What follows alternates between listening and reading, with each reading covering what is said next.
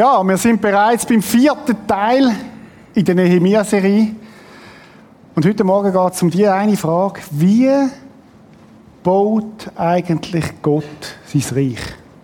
Wie baut Gott sein Reich? Wir haben gesehen, Nehemia, der am Königshof war, in, in Susa, 700 Kilometer weg von Jerusalem, als Mundschenk. Er hat den besten Wein getrunken, er hat das beste Essen gehabt, er hat eine wunderbare Stellung gehabt.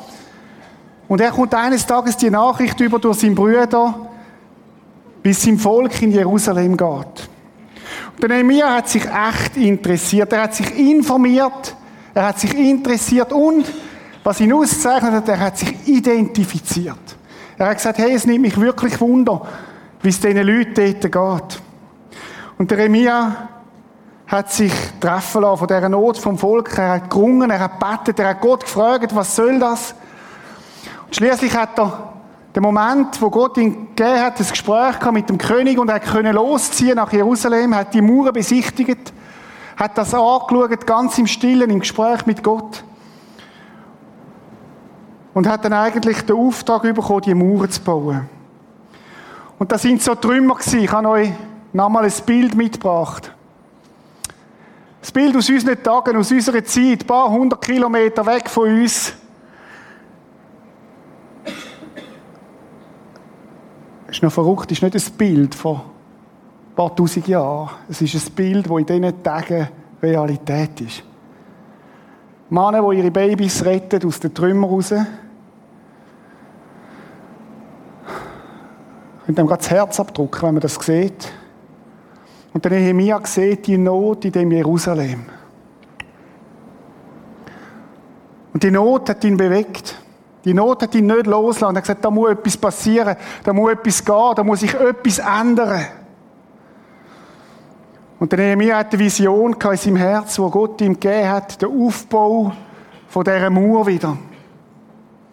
Eine Mauer, wo Leben möglich ist, wo Leben schützt, wo Männer und Kinder sich sicher fühlen und Frauen auch. Und dann bläst der Nehemiah zum Aufbruch. Nehemiah 2,17 Jetzt aber sagte ich zu ihnen, ihr seht selbst unser Elend. Jerusalem ist ein einziger Trümmerhaufen. Die Stadttore liegen in Schutt und Asche. Das ist die Ausgangslage. Das ist die Realität, wo der Nehemiah die Augen nicht zugemacht hat. Und dann sagt er, kommt, lasst uns die Mauer wieder aufbauen. Der Grund dafür, damit wir nicht länger dem Gespött der Leute preisgegeben sind. Ihr seid das Volk von Gott und hier liegen zwei Trümmer. Wer sind denn ihr? Man sieht gar nichts von der Kraft von eurem Gott bei euch. Es ist alles so, so zerfahren, so in Trümmer. Und dann sagt er, ich erzählte ihnen, wie Gott mir geholfen und was der König von Persien mir versprochen hatte. Der Nehemiah als ein Lieder macht Mut, indem er ihnen sagt, schaut mal, das ist passiert bei mir. Das ist passiert in meinem Leben. Gott hat ein Signal gegeben da erklärten sie, gut, wir wollen beginnen. Und machten sich entschlossen an die Arbeit. Also wisst ihr gar, wenn der Text liest, das liest man so schnell. Ja, die sind dann angegangen und haben die Mauer gebaut, easy. Aber Leute, die Herausforderungen, die der Nehemiah mit seinen Leuten gegenübergestanden haben, sind gewaltig gewesen. Da sind Menschen seit 15 Jahren zurück in dem Jerusalem entmutigt. Sie haben gedacht, wir kommen jetzt zurück. Wir leben mit dem Gott wieder, es baut sich alles auf und sie sind, haben 15 Jahre erlebt, wie sie in Trümmer gelegen sind. Sie haben 15 Jahre erlebt Entmutigung, Raub, Missbrauch. 15 Jahre Hoffnungslosigkeit. 15 Jahre ausgelacht werden. Ich habe mich gefragt, heute Morgen sind Menschen da, wo es vielleicht so geht heute Morgen. Wo du sagst, wenn meine letzten 10, 15 Jahre, vielleicht auch 15 Monate, vielleicht 15 Tage zurückschaue, da ist so viel Entmutigung. Da ist so viel Leid, so viel Trümmer. Die Herausforderung hat in dem Zustand, wo der Feind ständig kommen kann, die Mauern wieder aufzubauen. Ein Werk, das nur gelingt, wenn jeder Einzelne mitzieht. wissen ihr, die Herausforderungen, die sie damals hatten, sind gewaltig. Aber die Herausforderungen, die das Reich Gottes heute gegenübersteht, unserem Land und unserem Europa, sind nicht minder herausfordernder. Sind genauso ein Challenge. Wir leben in einer Zeit in Europa, wo die Trümmer von der christlichen Kirche und vom Reich Gottes relevant groß sind. Wir stehen großen Herausforderungen gegenüber. Ich habe letztes Mal vor drei Sonntag die Zahlen gebracht. Herausforderungen, die uns challengen. Manche haben es noch gar nicht gemerkt. Es geht uns ja so gut. Aber der Nehemiah hat sich nicht zufrieden gegeben mit dem Status quo. Das ist das, was ihn auszeichnet als Leader. Er hat nicht gesagt, ja super, mir geht's gut. Ja super, Jerusalem gehört uns ja wieder, sondern er hat gesagt, nein, das sind Trümmer. Das hat ihn plagt. Es hat ihn plagt, wenn er die Väter und Mütter gesehen hat mit ihren Kindern. Leute, wenn wir relevant Reich Gottes bauen in unserer Zeit, 2018, dann wird das nie ein Spaziergang sein. Wir sind nicht Jerusalem, aber unser Land hat ganz viele geistliche Trümmer. Und das Gefährliche ist, dass es uns äußerlich so gut geht, dass wir gar nicht merken, wie es geistlich um unser Land steht. Die Geschichte vom, vom, vom Nehemiah ist darum relevant, weil sie uns Prinzipien zeigt, die gelten. Ich weiß nicht, ob ihr die Schöpfungsprinzipien kennen wir alle. Heute Morgen, als ich mit dem Velo nach der 6. hier gefahren bin, haben die Amsel gepfiffen. Das ist ein Schöpfungsprinzip. Wenn die Amsel anfangen zu pfeifen, kommt der Frühling gleich. Haselnusssträuch blüht bereits. Ein Schöpfungsprinzip. Jedes Jahr das Gleiche. Gott hat Prinzipien, die er in der Schöpfung hat. Und genauso hat er Prinzipien, wie er sein Reich baut. Das ist nicht einfach so nebulös. Irgendwie, huh, und dann ist es passiert. Manche Leute denken auch von Erweckung so, und dann ist es plötzlich passiert. Nein, nein. Es sind immer Prinzipien, wo Gott sich daran hält auch. Wir wollen steil einsteigen, heute Morgen ins dritte Kapitel vom Nehemiah. Ich weiß nicht, wer schon von euch ein bisschen vorausgelesen hat, wenn man Nehemiah Kapitel 3 liest, dann ist das ein Kapitel mit ganz vielen Namen und Listen drin. Und ehrlich gesagt, ich weiß nicht, ob du auch zu denen gehörst. Ich gehöre zu denen, wenn so Kapitel kommen, sage ich, oh nein. Und ich, ich lasse großzügig aus. Weil ich denke, was soll das? Nehmen und nehmen und dann der, der Sohn von dem und der, der Sohn von dem und der, der Sohn von dem. Und so. Wem geht es auch so? Das ist ein gemeinsames Bekenntnis, oder?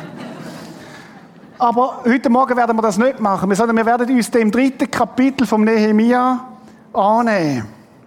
Und ich kann euch sagen, je länger ich mich damit auseinandergesetzt habe, umso mehr habe ich geistliche Reich Gottes Prinzipien drin entdeckt, die absolut relevant sind für uns heute. Wenn ich, wenn ich an einen Bibeltext angehe, dann gehe ich oft so daran, dass ich Gott frage, Gott, warum hast du das aufschreiben lassen? Und ich habe das auch so gemacht, habe gesagt, Gott, warum lässt du Nehemiah 3 aufschreiben? Ich meine, das Kapitel, der ist der Sohn von denen, interessiert das irgend, irgendjemand? Und ich habe mich gefragt, Gott, warum lässt du das aufschreiben? Was ist die Story hinter der Story? Und dann frage ich mich, Gott, was willst du uns damit sagen? Und die Antwort ist, dass Gott sagt, schau mal, so baue ich mein Reich auch heute noch. Und darum werden wir heute Morgen fünf Fragen beantworten. Die erste Frage, mit wem baut Gott sein Reich? Das ist die erste Frage.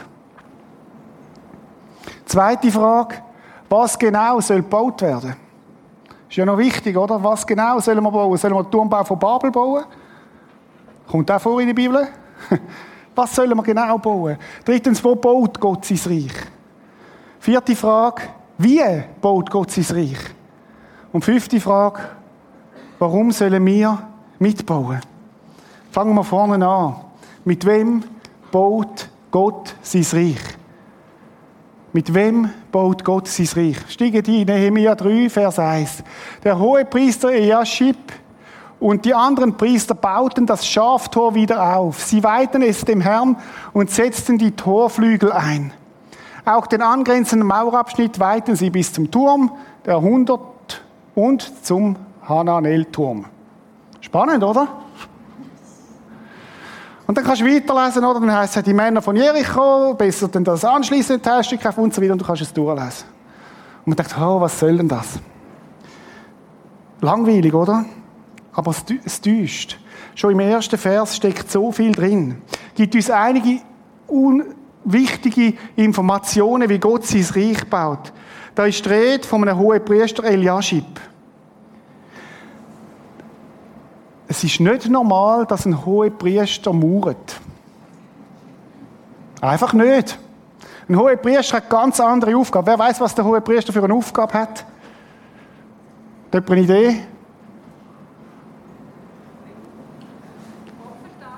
Opfer darbringen, genau. Er ist zuständig, dass das Volk Vergebung erfährt. Man muss immer wieder schauen, dass Opfer, möglichst viele Opfer dargebracht werden. Das ist die Aufgabe noch weiter von, von einem hohen Priester.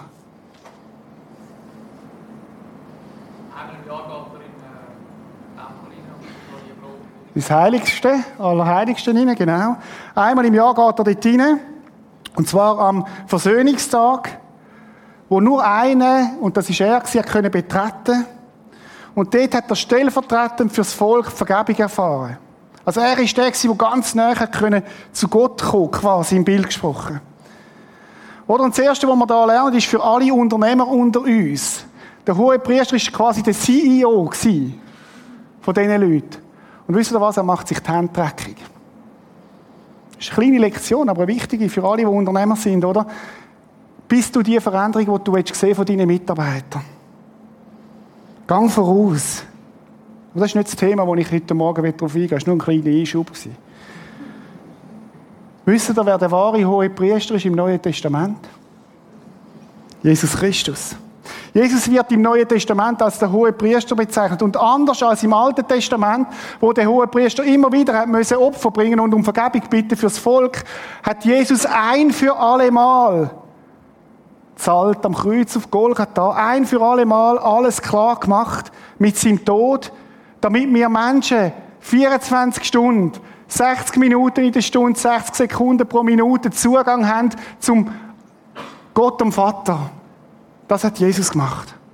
Und er ist der hohe Priester, er ist der, der vorausgeht. Jesus selber ist der, der sein Reich baut. Und das ist ganz wichtig, oder? Jesus sagt an einer Stelle, ich will meine Gemeinde bauen. Das ist nicht die Idee von irgendeinem Pastor, das ist nicht die Idee von irgendwelchen gescheiten Pharisäern oder Schriftgelehrten, das ist die Idee von Jesus Christus, dass er sagt, ich will meine Gemeinde bauen. Und es ist gut, dass es seine Idee ist und nicht unsere. Es ist sein Wille, sein Reich zu bauen und der Mittel dazu ist Gemeinde. Und wenn Leute sagen, ich kann die Heimgemeinde leben, ich schaue ja am Fernsehen meine Inputs, das ist Gemeinde, dann sage ich, hm, bin nicht ganz sicher. Und wenn du jetzt am Podcast schaust und zu einem bist, komm zurück ins Game. Jesus wird als Eckstein genannt. Jesus wird als Eckstein von der Gemeinde benannt. Er ist der Orientierungspunkt. Alle haben sich am hohen Priester orientiert. Wenn der baut, will ich es gleich machen. Oder im 1. Petrus 2,6 heißt, seht, ich lege in Jerusalem einen ausgewählten, interessant in Jerusalem, einen ausgewählten, kostbaren Grundstein. Wer auf ihn baut und ihm vertraut, steht fest und sicher. Jesus ist der erste Stein. Und alles andere muss sich an ihm orientieren. Und das ist das Gemeindebauprinzip. Wenn alle, die da mitschaffen, sich an Jesus orientieren und auf Jesus hören und ihn fragen, dann kommt es gut. Er ist der Anfänger und der Vollender. Er ist der Erste. Er ist der Grundstein. Kein System, sondern ein Name, eine Person, Jesus allein. Denn niemand kann ein anderes Fundament legen, als das, das schon gelegt ist, Jesus Christus. Und es ist wichtig, dass wir uns das wieder ganz neu vor Augen machen. Jesus ist der hohe Priester, der zuerst genannt wird. Das erste Prinzip, wir sind bei der Frage, mit wem baut Gott sein Reich? Zuallererst steht Jesus, der hohe Priester, wo uns ein für alle Mal vergeben hat. Für alles, was war, für alles, was ist und für alles, was noch kommt. Hat mich jemand gefragt, wie viel Mal vergibt mir Jesus letzte Woche? Immer wieder. Ist das nicht billig? Nein, es hat ihn alles gekostet. Es hat ihn alles gekostet. Mit wem baut Gott sein Reich? Der hohe Priester steht am Anfang und dann ganz wichtig, kommen ganz normale Menschen, werden aufgezählt. Menschen, die gerufen worden sind vom Nehemia am Aufbau der Mauer zu helfen. Menschen, die den Ruf gehört haben und gesagt haben, jawohl, wir, wir sind entschlossen mit dabei. Menschen, die sich nicht schade waren, die Hände zu machen. 38 Arbeiter werden erwähnt, Männer und Frauen. 42 unterschiedliche Gruppen werden aufgeführt. Wir möchten jetzt ein paar Beispiele anschauen von den Leuten, die hier erwähnt sind. Für den daneben liegenden Abschnitt war der Goldschmied Usiel, der Sohn von Haharia, verantwortlich. Hä? Der hat gemauert. Haben ihr schon mal die Hand von einem Goldschmied mit der Hand von einem Maurer verglichen? Das ist wie wenn ich in einem Baseball-Händchen hineinlange, oder? Das ist, das ist so viel grösser sind die Hände von einem Maurer. Ein Goldschmied ist fürs Filigrane, fürs Feine. Aber die sind sich nicht schade gewesen, die Hände dreckig zu machen. Der hat einen anderen Job gehabt. Aber der Goldschmied hat mitgeholfen, Gottes Reich zu bauen. Ist das nicht spannend? Er hat einen Job gehabt und gleich hat er gesagt, und ich gebe mich drin, ich helfe mit, wo ich helfen kann. Schaut einmal, Hingabe kommt im Reich Gottes immer vor der Aufgabe. Hingabe kommt auch vor der Begabung. Die Frage ist nicht, gibt es genau das Plätzchen, wo ich als Goldschmied kann, meinen Platz einnehmen kann? Kann ich Nehemiah dir neue Ohrring machen? Sondern die Frage war, hey, da bin ich als Goldschmied, wo kannst du mich brauchen? Hingabe kommt immer vor der Aufgabe und vor der Begabung. Schaut, Leute, wir sind ein Lieb. Das ist ein anderes Bild, wo Jesus, wo der Paulus bringt. Ein Lieb mit verschiedenen Talenten. Und natürlich helfen wir in den Kirchen auch den Leuten, dort ihren Platz zu finden, wo sie ihre Begabung haben. Aber vor der Begabung steht immer die Hingabe. Ganz wichtig. Schauen wir einen zweiten an. Salbenmischer Hanaya leitete die Arbeiten am nächsten Stück. So gut, dass auch Drogisten vorkommen in der Bibel. Der hat Salbe gemischt und ich wäre nicht der Nehemiah gewesen, wäre, hätte ich gesagt, so, aber jetzt tust du Beton mischen. Irgendwie so. Aber der hat auch einen Platz gehabt. Der hat seine Drogerie geführt oder seine Apotheke und daneben hat er mitbauen, dort, wo Gott ihn gebraucht hat, an dieser Mauer. Wenn wir weiter, wer hat denn mitbauen? Shalom, der Sohn von Lohesh, dem die zweite Hälfte des Bezirks Jerusalems unterstand, besserte den nächsten Abschnitt aus und seine Töchter halfen mit. Da war einer, der viel zu sagen hatte, der viel Einfluss hatte. Und er ist sich nicht schade seine Hände dreckig zu machen, um mitzuhelfen an dem Abschnitt, wo der Nehemiah ihn hingesetzt hat. Was mich fasziniert hat, ist da, dass seine Töchter mitgeholfen haben. Ich habe mich gefragt, wo ist seine Frau? Vermutlich ist die gestorben, wir wissen es nicht. Aber wie stark ist das denn, wenn ganze Familie im Einsatz stehen für sein Reich? Ich aber und mein Haus wollen dem Herrn dienen. Wie cool ist das denn? Wenn wir als Familie können sagen, hey Leute, wir helfen als ganze Familie mit, sein Reich zu bauen. Das ist unsere Berufung als Familie. Das ist für mich etwas vom Faszinierendsten. Leute, das können wir nicht machen, ist klar. Aber wir können darum beten. Mich begeistert dass wenn ich meine eigenen Kinder sehe, wie sie anpacken, wie sie leidenschaftlich mit dabei sind. Cecilio kürzlich im Alpha-Kurs kommt und sagt, Papa, ich bete für dich, für deine Predigt. Das berührt mein Herz.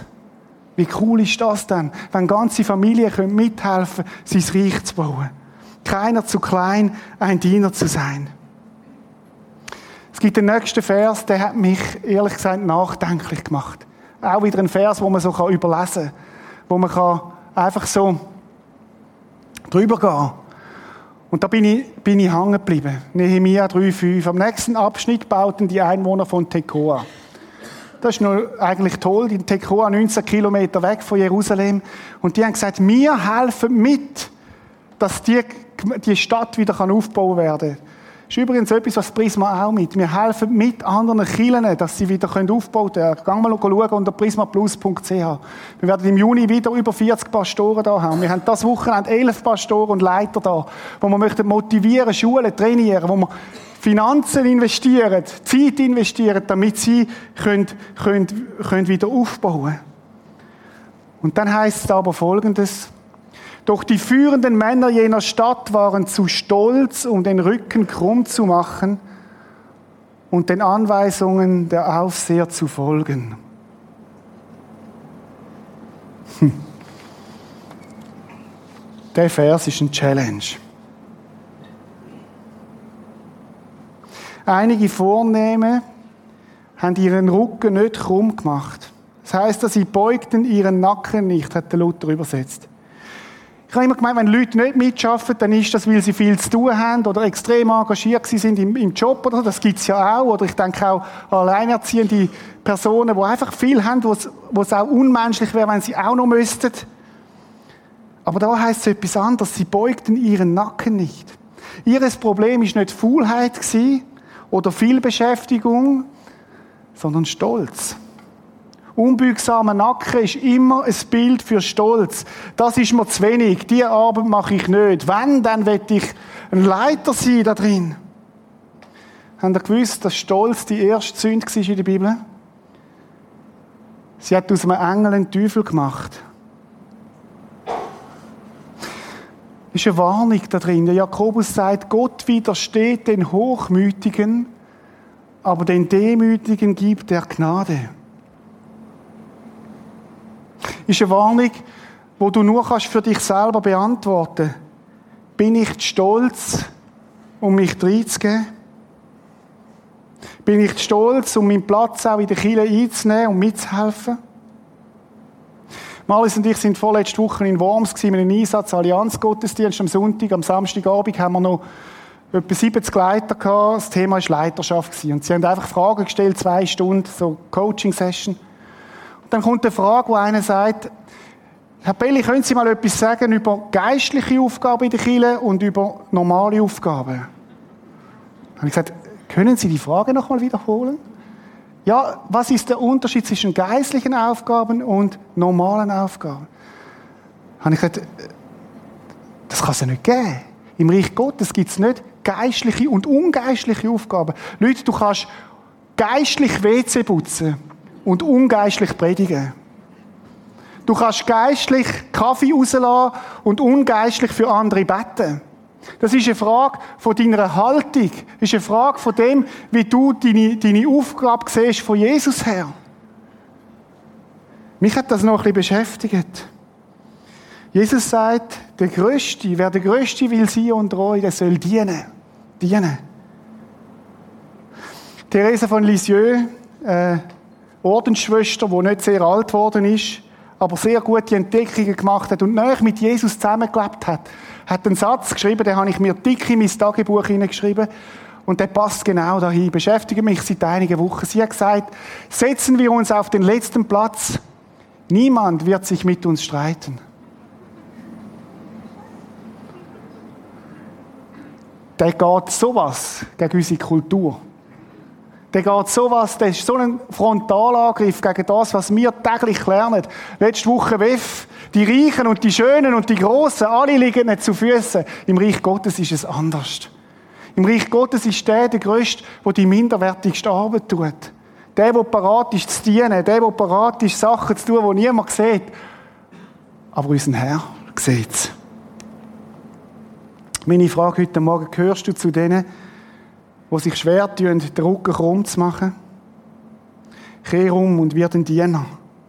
Und Gott wird dir Gnade geben im Leben. Keiner zu klein, ein Maurer zu sein. Was genau haben sie bauen, ist die nächste Frage. Was genau haben sie bauen?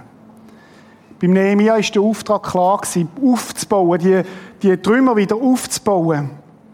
Bauen kommt beim Nehemia neunmal vor in dem Text. Gemeint, gemeint ist eigentlich, aus den Trümmern wieder herstellen, aus den Trümmern wieder eine Ordnung schaffen.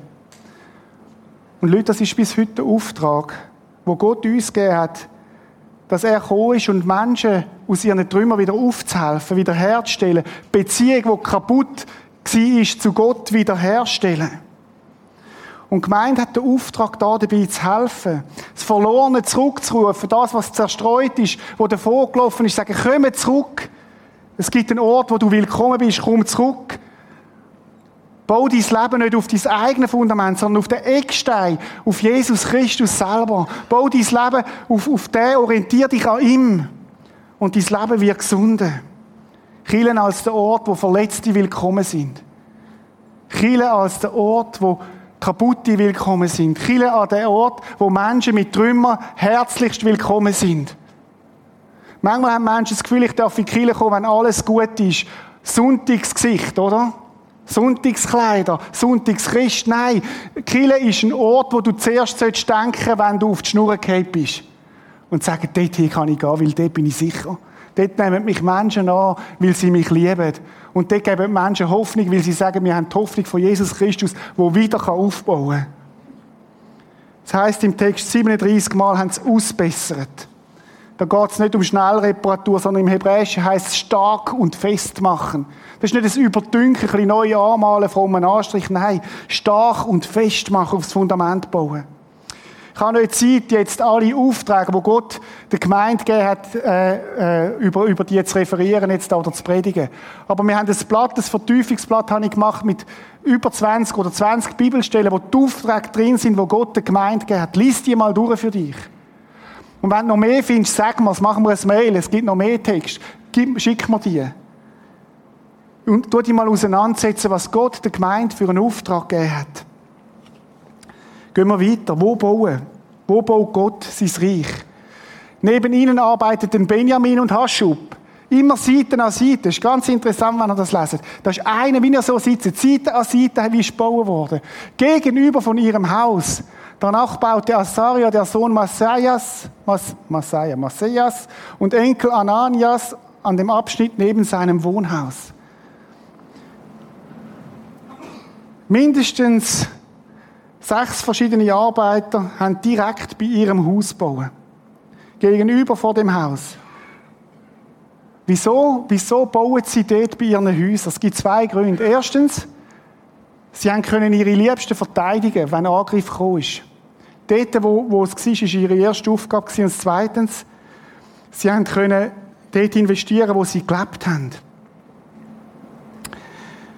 Schau mal, ihr kommt am Schluss von dem Gottesdienst so einen Meter rüber. Da steht drauf, wir bauen weiter.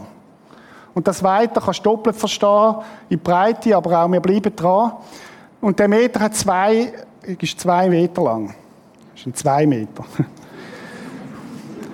Und jetzt, wenn du den überkommst, gibt es eine erste Übung. Ich habe zwei Übungen heute, die wir machen Eine erste Übung, du sitzt am Mittagstisch heute, oder? Und dann sitzen all deine Liebsten um dich herum und dann machst du mal so einen Helikopter. So. Oder? Das ist dein erster Bauplatz. Das ist dein erster Bauplatz. Dort, wo, wo deine Liebsten um dich herum sitzen. Wenn du Singles bist, dann sind es vielleicht Freunde, oder, oder sonst Leute, die dir sagen, das ist dein erster Bauplatz. Die haben bei ihrem Wohnhaus bauen. Lass mich das ganz klar sagen. Ehe und Familie ist die erste Aufgabe, um Gemeinde zu bauen. Ist die kleinste Zelle, ist der erste Ort. Und früher habe ich das oft gehört, oder? Reto, wenn du dann geheiratet bist, dann hast du eine Frau, die dir den Rücken frei hält, damit du Reich Gottes bauen kannst. Leute, ich sage so oft, das ist ein Zeichen. Das stimmt nicht. Weil Ehe und Familie ist Reich Gottes. Und Gemeinde ist nicht dazu da, dass du den Sepp-Job vernachlässigst, sondern dort fängt es an. Wie oft habe ich gehört, dass mir Menschen gesagt haben, mein Vater war Pastor und er hat Gemeinde mehr geliebt als mich selber. Wie oft habe ich es gehört, mein Vater hat sein Unternehmen mehr geliebt als, als mich, weil er hat nämlich immer mehr Zeit dort verbracht. Leute, Ehe und Familie ist Reich Gottes.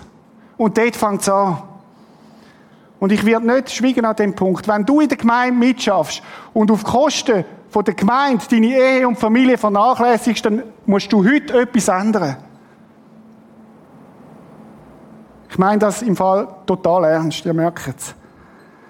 Weil Ehe und Familie ist Reich Gottes. Dort wächst alles daraus raus. Die Frage wäre zum Beispiel auch, wie gut sind denn die Schutzmauern dort? um meine Ehe und Familie herum. Gibt es Löcher? Peter Brütsch wird nächsten Sonntag mehr dazu sagen. Zweite Übung, die ich gesagt habe, die erste ist mit dem Radius von 2 Meter. Zweite Übung, Radius von 150 Meter. Ich habe keinen so einen Meter, sonst hätte ich es gemacht, oder? Mach mal dort, wo du wohnst, einen Radius von 150 Meter. Außer wenn du eine Villa besitzt, dann machst du zwei Kilometer. Aber sonst 150 Meter. Und dann überlegt er mal einen Augenblick, was sind eigentlich die Nöte von den Menschen, die im Radius von 150 Meter um mich herum liegen. Das ist ja dein nächste Umfeld, wo du drin bist. Ich habe das gemacht bei mir, oder? Da ist zum Beispiel die einsame Frau, wo Weihnachten allein verbracht hat. Da ist die Türkenfamilie in unserem Block, wo das Kind kaum Anschluss findet im Kindergarten, weil es kaum Deutsch kann. Da ist die geschiedene Frau, die sehr einsam und zurückgezogen lebt. Da ist der krebskranke Nachbar, der seit drei Monaten eine schwierige Diagnose hat. Das sind so viele Menschen, die so viel haben, aber Jesus nicht kennen. Das ist die Diagnose von meinem Umfeld. Und meine Frage ist ja dich, kennst du nicht von dem Ort, wo du wohnst? Wenn nicht, dann mach es wie der Nehemia. Fang dich an zu interessieren. Fang dich an zu informieren. Und fang dich an zu identifizieren. Es ist der zweite Platz, wo Gott dich eingestellt hat. Du kannst ein Nehemia werden in deinem Quartier. Vor zwei Wochen sind wir auf Worms gefahren mit dem Zug. Ich habe es vorhin erzählt. Und ich habe so eine, innerlich habe ich so den Maßstab vor mir gehabt und habe gesagt, also Jesus, ich sitze jetzt in der ICE, mein Zugabteil. Und mein Radius ist etwa zwei Meter. Und dann habe ich so gemacht innerlich, oder? Und habe so angefangen zu kreisen, ja, das ist dann also nur innerlich, oder?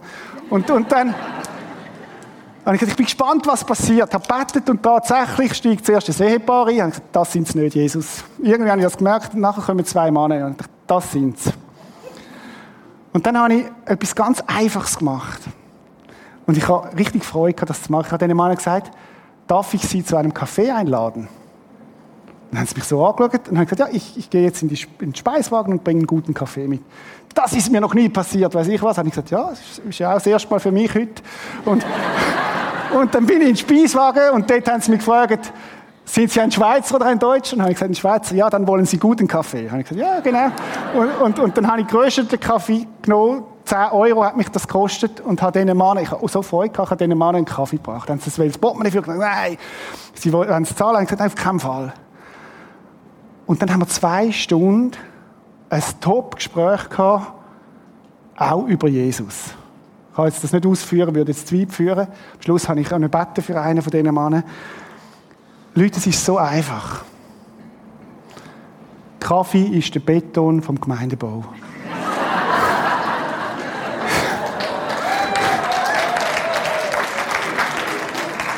Darum auch an Peter Brütsch seine Aktion, ladet zum Kaffee ein, nachher, wo wir da weiter leben auch heute. Aber das könnt ihr auch die leben. Wir Schweizer haben die beste Kaffeemaschine, die brauchen es fürs Reich Gottes. Kommen wir zur letzten Frage. Warum soll ich mitschaffen? Warum soll ich mitschaffen? Das ist die Frage der Motivation. Das ist die entscheidende Frage vielleicht. Warum soll ich mitschaffen? Warum soll ausgerechnet ich mich investieren ins Reich von Gott? Gehen wir eine Frage zurück. Warum haben die Leute in Jerusalem die Mauer aufgebaut? Und noch eine Frage früher, wer hat eigentlich in Jerusalem die Mauer aufgebaut?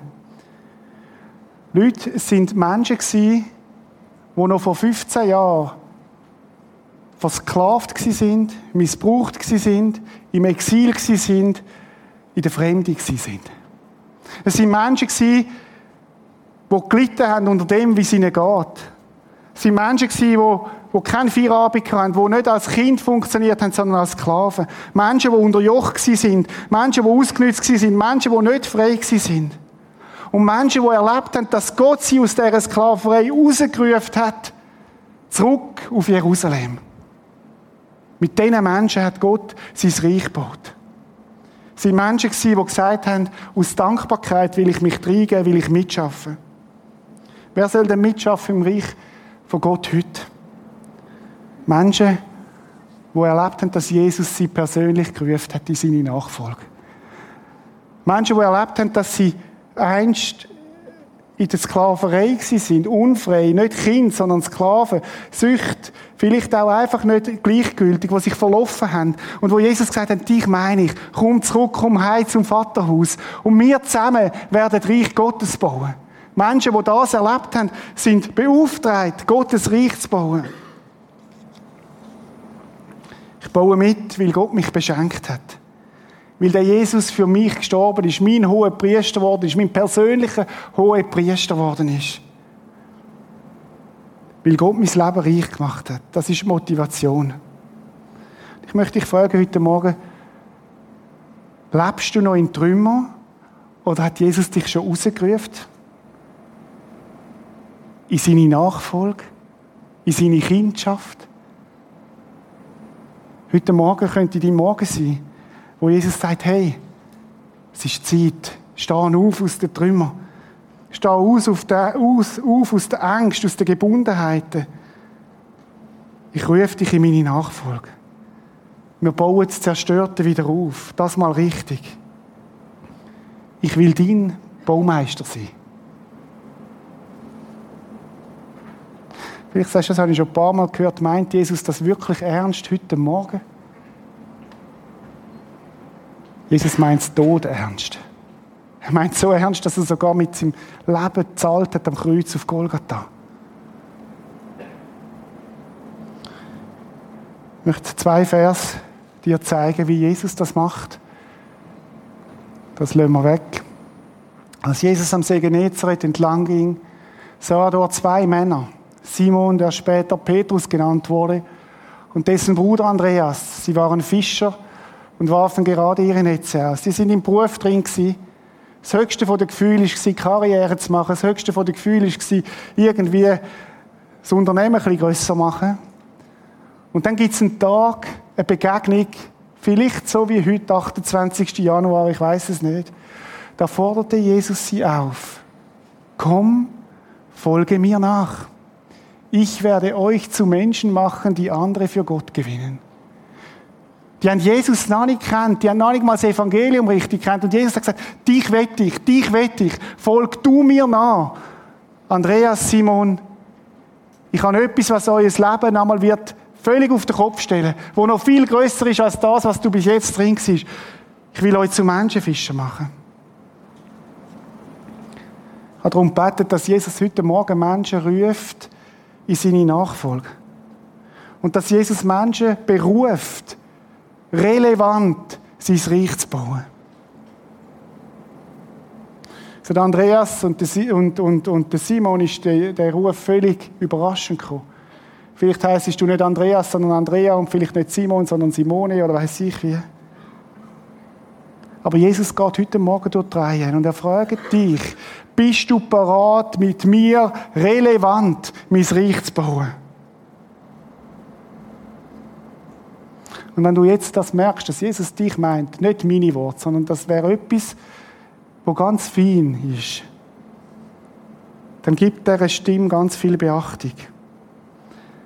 Letzter Vers. Im ganzen Volk sagt Gott, such dich nach jemandem, der in die Bresche springen und die Mauer um das Land wieder aufbauen würde, damit ich es nicht zerstören muss.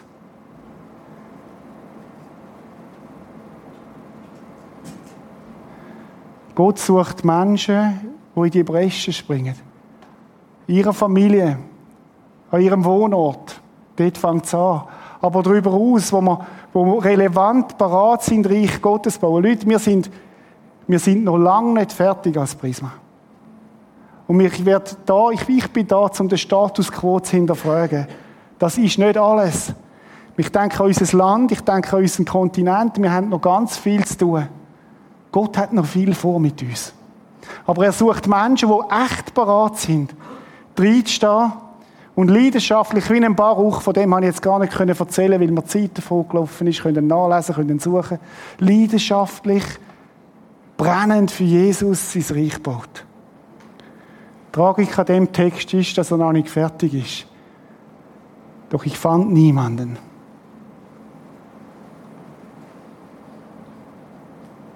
Ich möchte beten.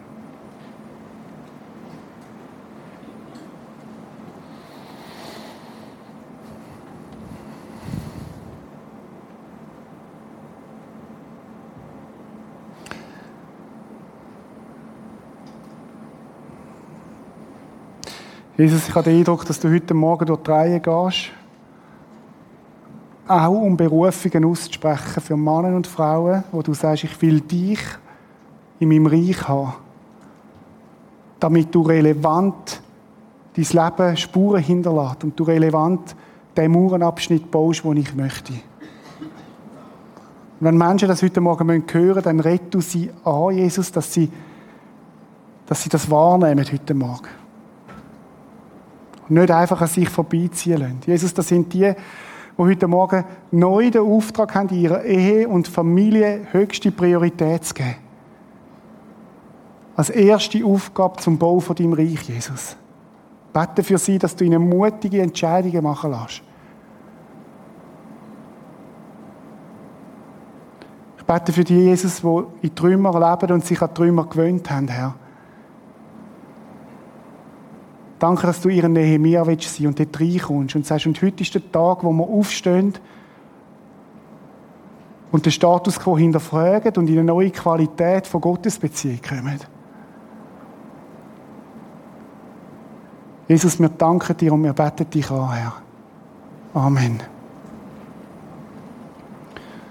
Wenn du heute Morgen gemerkt hast, dass Jesus bei dir etwas Konkretes angesprochen hat, lade ich dich ein, nachher das Gebet in Anspruch zu nehmen oder auch im Kino vorne an der Bühne. Teil das mit jemandem. Bete zusammen über dem. Lass dich segnen. Bring's vielleicht auch auf und sag, jawohl, heute Morgen habe ich das gehört. Ich will nicht mehr hinter das zurück. Vielleicht sagst du heute Morgen, ich will mich einklinken in der Mitarbeit.